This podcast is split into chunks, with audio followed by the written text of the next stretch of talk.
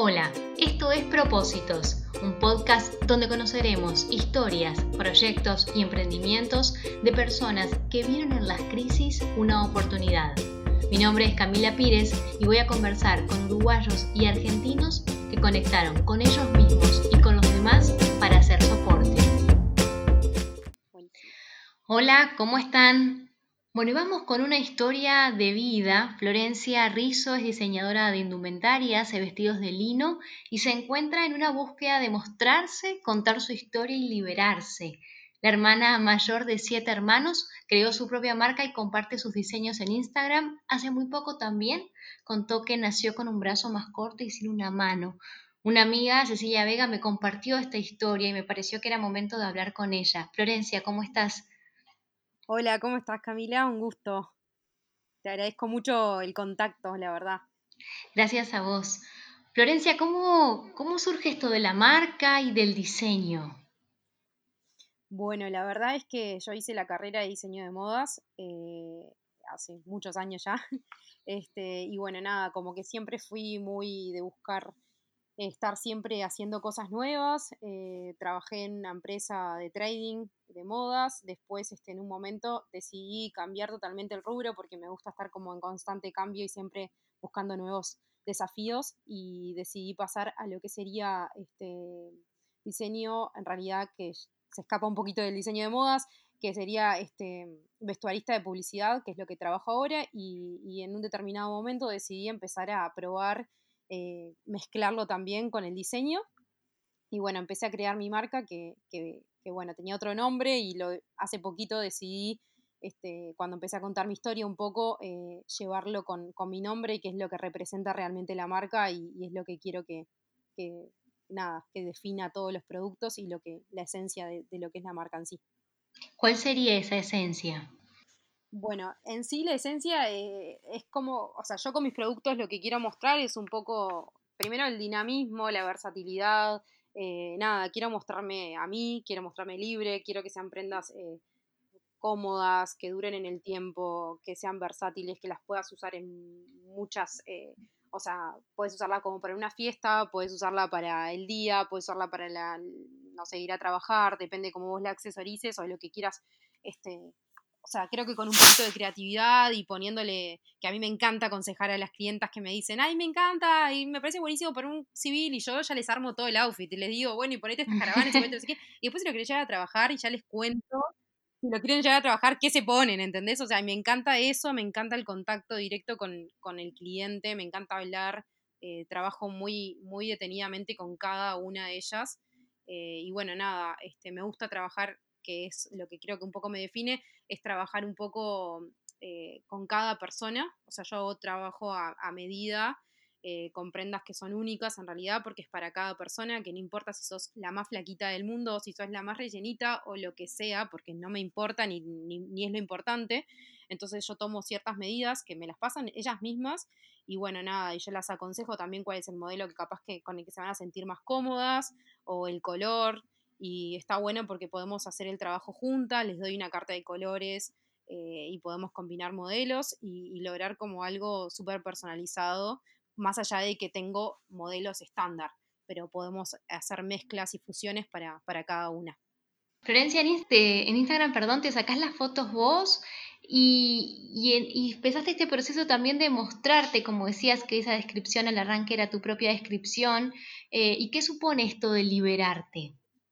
Bueno, te cuento un poco que en realidad archivé las fotos, pero al principio les sacaba, como ya contaba, que soy la mayor de siete hermanos, eh, le sacaba fotos a mis hermanas, eh, amigas, nada, empecé como foteando así algo porque para mí en realidad la página en sí, que parece que todo el mundo le parece que Instagram es muy fácil de manejar y todo, en realidad te lleva un montón de tiempo. Y un día que yo me, yo hace muchos años en mi cabeza tengo como las ganas de, hacer, un, proyecto que era, eh, nada, eh, contar mi historia y, que eso pueda ayudar a otros, pero obviamente desde mi humilde lugar porque no soy ejemplo de nadie, ni para nadie, pero sí este, creo que tengo una historia y tengo una personalidad en sí que, que, que me ayudó a sobrellevar lo que sería mi discapacidad, que como nunca consideré que tenía una discapacidad, a veces me sigue costando decirlo, Pero bueno, nada, entonces me pareció que estaba bueno, em, ya que vivo en el mundo de la moda y sé que en realidad yo considero que en algún punto es bastante hipócrita porque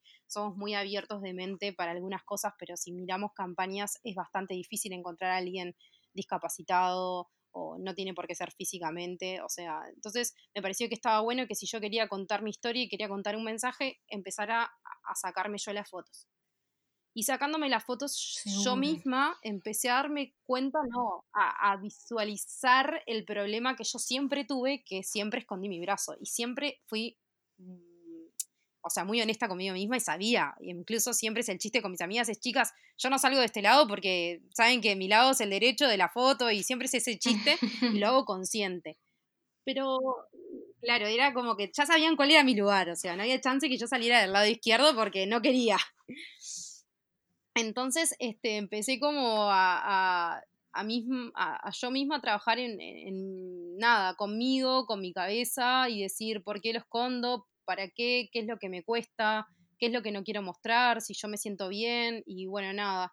Y la verdad que los primeros días de enero, un día estaba con una amiga, eh, estábamos en Punta del Este sentadas en, esperando para entrar a comer eh, al mediodía día divino y nos pusimos a charlar y de repente de la nada me sale contarle lo que quiero hacer, que era tipo hacer esto de contar mi historia, de que la gente eh, capaz que pueda sentir empatía y así encontrar un montón de personas que, que, les haya pasado algo así, no tienen que tener una discapacidad física ni mental ni de ningún tipo de discapacidad, podemos ser personas totalmente lo que yo digo normales, que en realidad para mí la normalidad es somos todos, pero bueno, lo que en realidad la gente llama normal me pareció que estaba bueno como, como empezar a vencer prejuicios que todos tenemos y yo no escapo de eso, ¿no? O sea, yo también tengo prejuicios y me parecía que estaba bueno y se lo conté a ella y fue mi primer pilar para empezar a contarlos. Yo me puse a llorar cuando le contaba. y, y, bueno, obviamente que ella también se reemocionó. Se reemocionó porque también era algo como que me dice, no puedo creer lo que me estás diciendo porque nunca, jamás en mi vida, o sea, te vi, o sea, si no me avisabas, o sea, es como que no me doy cuenta, a mis amigas les pasa todo el tiempo, me pasa con mi familia, se olvidan de que a mí me falta media parte de mi brazo. Es como que yo lo naturalizo tanto que, la gente se olvida y, yo me olvido. Entonces fue como que lo empecé a charlar con ella y fue como que sentí que me saqué una mochila inmensa de arriba. Y bueno, y desde ahí que empecé a sacarme las fotos y empezar a tratar de, de a poquito, eh, dejar de taparlo, como quien dice. Y un día eh, empezó todo esto de la cuarentena, del COVID y todo esto que estábamos encerrados. Y hubo personas que empezaron a ofrecer, este, nada, explicarte cosas de las redes, enseñarte y todo. Y me acuerdo que uno de esos que yo escuché era que estaba bueno que uno contara su historia. Yo dije, pa, nada mejor que contar mi historia en mi marca cuando yo esto es lo que quiero en realidad, contar mi historia. Y bueno, y un día de la nada estaba sola en mi casa, sentada, y escribí, escribí, escribí, escribí esto que está en, el feed, en las historias destacadas, perdón. Y, y subí una foto que me había sacado ese día para. Nada, para. Para, sí, que era para unas botas de una chica que es una genia, no sé qué. Y me di cuenta que había sacado un montón de fotos que no se me veía en el brazo y había sacado otras que se me veía y me habían encantado y me había sentido libre y me había sentido tranquila.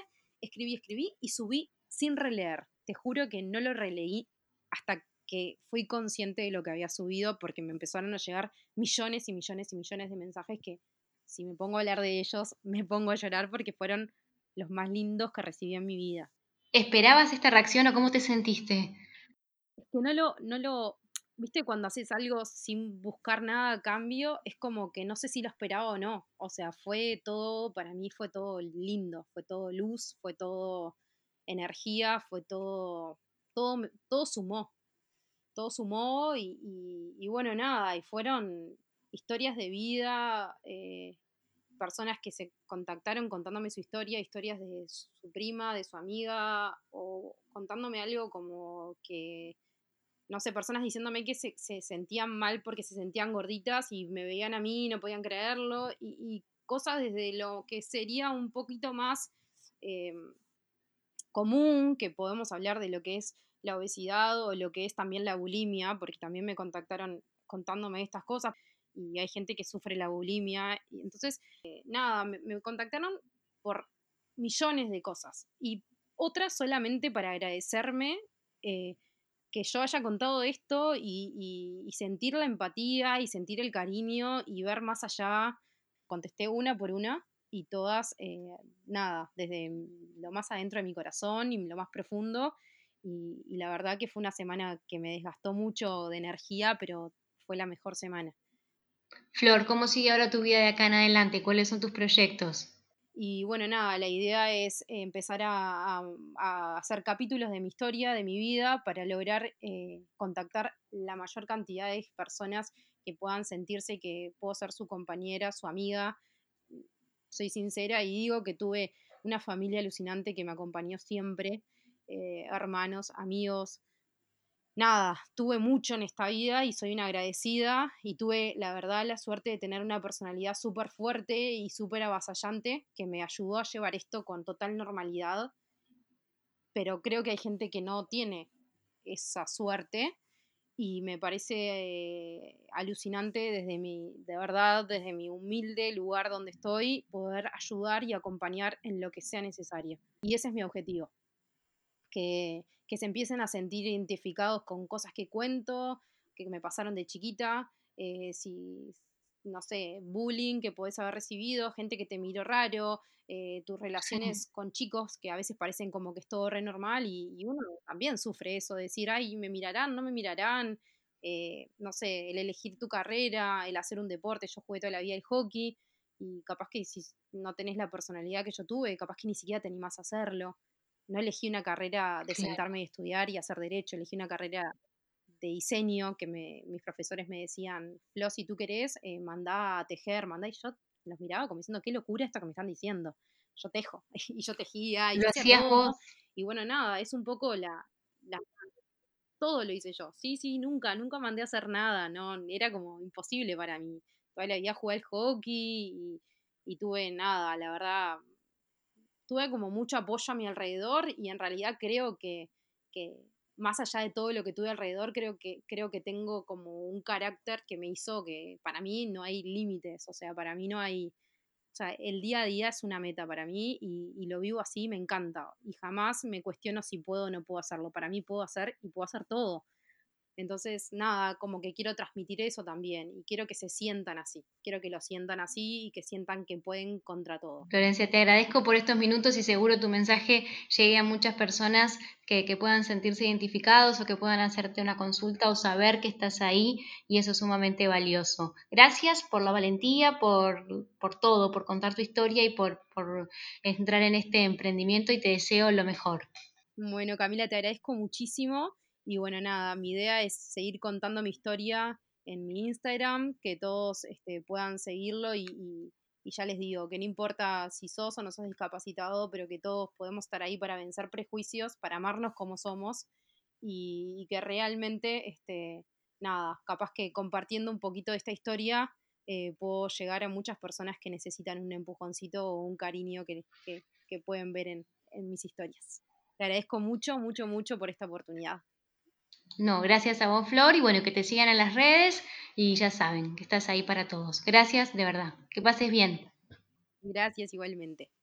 Chao, chao.